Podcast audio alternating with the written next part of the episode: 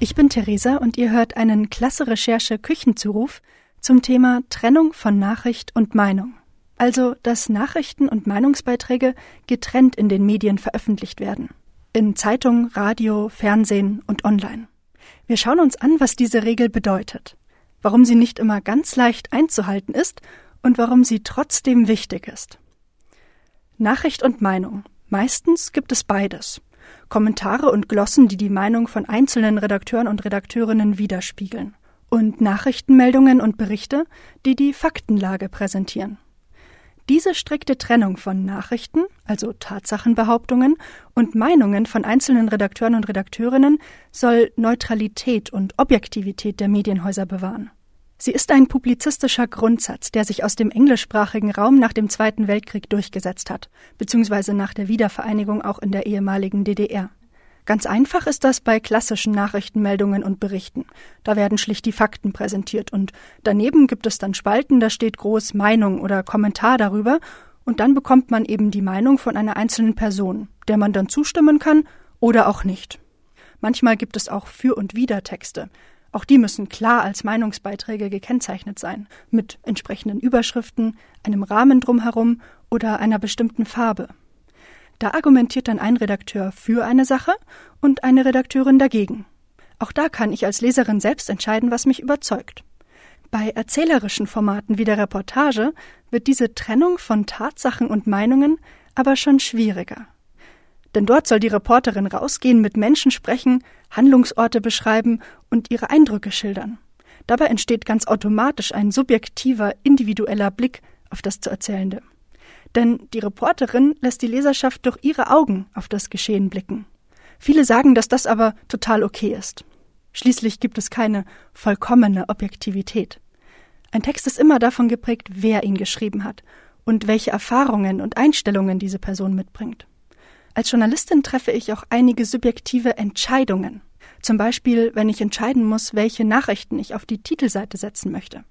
Das heißt, die Auswahl der Ereignisse ist eigentlich schon subjektiv. Und bei jedem Thema, über das ich berichte, muss ich meine eigene Haltung hinterfragen und vielleicht auch erst finden. Das heißt, komplett objektiv kann ich eigentlich gar nicht sein in meiner Arbeit. Das sollte ich ehrlicherweise bei diesem Thema dazu sagen. Aber um seriösen Journalismus zu machen, muss ich mich schon an gewisse Spielregeln halten, was Subjektivität und Meinung angeht. Indem ich meine Meinung klar kennzeichne und auf bestimmte Genres und Darstellungsformen begrenze, wie eben Kommentar, Leitartikel, Glosse, Karikatur und Kritik. Und ich muss mich auf der anderen Seite immer fragen, wie formuliere und präsentiere ich eine Nachricht möglichst objektiv und neutral? Dazu gehört es auch immer, die Quellen anzugeben, damit klar ist, dass ich mir das jetzt nicht ausgedacht habe, sondern dass das diese Politikerin oder der Pressesprecher oder die Sportlerin gesagt hat.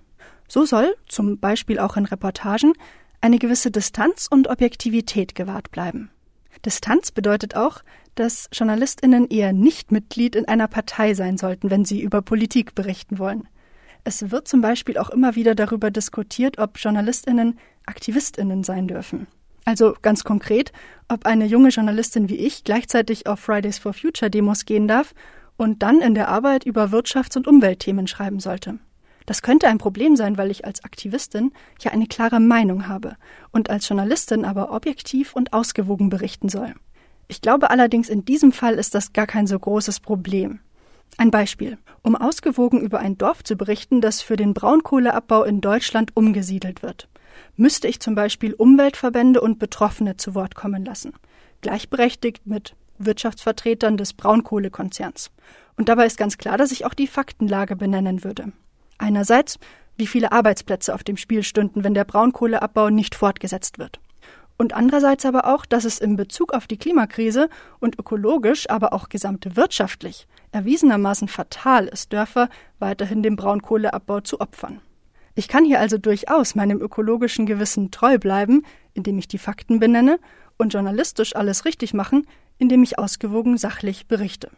Ich kenne aber auch Journalistinnen, die da strenger sein würden und jeglichen Aktivismus ausschließen würden, weil Beruf und private Ansichten hier nichts miteinander zu tun haben sollten.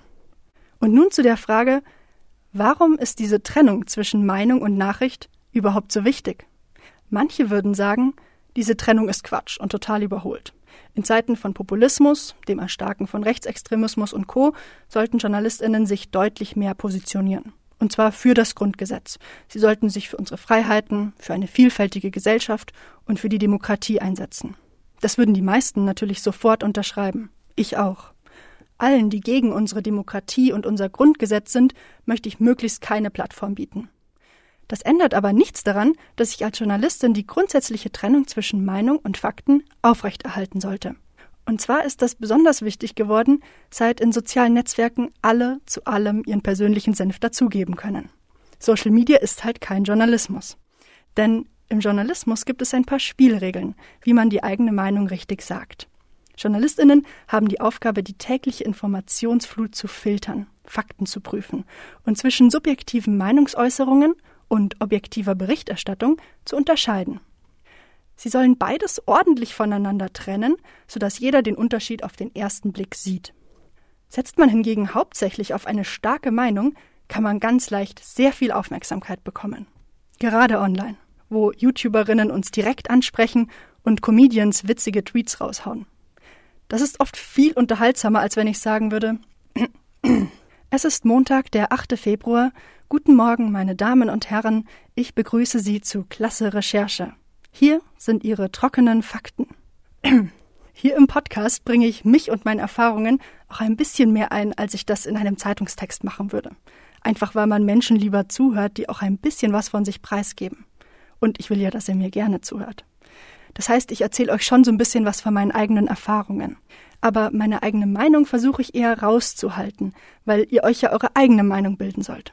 Und das ist genau der Hauptgrund für die Trennung von Meinung und Fakten dass diejenigen, die die Medien konsumieren, fähig sind, sich selbst eine Meinung zu bilden, damit eine gesellschaftliche Diskussion stattfinden kann. Und dafür braucht es zunächst einmal nur die Tatsachen, ohne dass der Journalist, der diese berichtet, seine Meinung darunter mischt. Erst wenn die Leserinnen oder Zuhörer diese Fakten haben, wollen sie vielleicht noch Meinungen dazu hören. Und dann interessiert es sie vielleicht sehr, was eine Journalistin dazu zu sagen hat, die sich viel mit dem Thema beschäftigt hat. Es ist super, wenn Sie in dem Meinungsbeitrag dann ganz viele Argumente finden, denen Sie zustimmen und die Sie sich merken wollen. Es ist aber genauso toll, wenn Sie der Meinung überhaupt nicht zustimmen und so Ihre Gegenmeinung sehr klar definieren können. Es geht also darum, Wissen zu vermitteln und Teilhabe an gesellschaftlichen Diskussionen zu ermöglichen. Medien haben eine Wissens- und eine Teilhabefunktion. Und diese Funktionen können sie nur wahrhaben, wenn sie deutlich zwischen Meinung und Fakten unterscheiden. Und das Chaos, das entsteht, wenn diese Trennung aufgehoben wird, sehen wir ja schon. An vielen Stellen im Internet. Wo Influencer und YouTuberinnen, die keine journalistische Ausbildung haben und auch keine JournalistInnen sein wollen, ihre Meinungen rausposaunen. Das ist in vielen Fällen harmlos. Und viele machen sich mittlerweile auch echt viel Mühe und recherchieren ordentlich, bevor sie ein Video hochladen. Das ist auch super.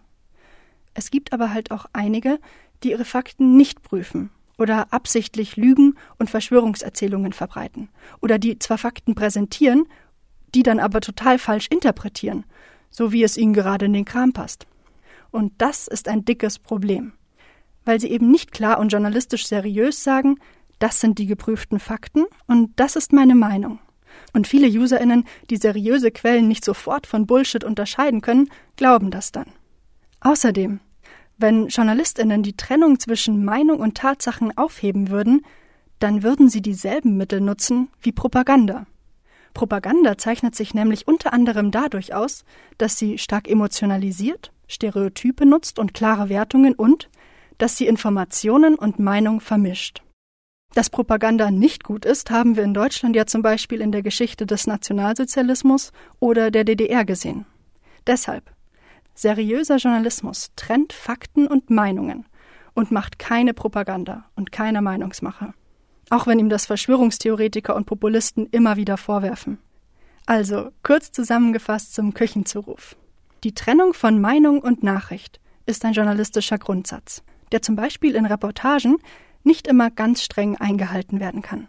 Er ist aber dennoch wichtig, damit die, die die Medien konsumieren, alle relevanten und geprüften Fakten erhalten und sich dann auf diesem Wissen aufbauend eine Meinung bilden können und so an gesellschaftlichen Diskussionen teilhaben können.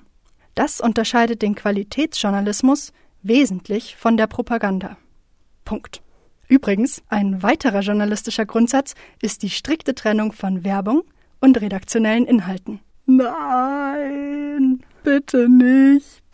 Aber dieser Küchenzuruf war jetzt lang genug. Lasst mir gerne ein Abo da, Feedback auf Instagram oder per E-Mail an klasserecherche.gmx.de. Ich sag ciao, bis zum nächsten Mal, bleibt neugierig.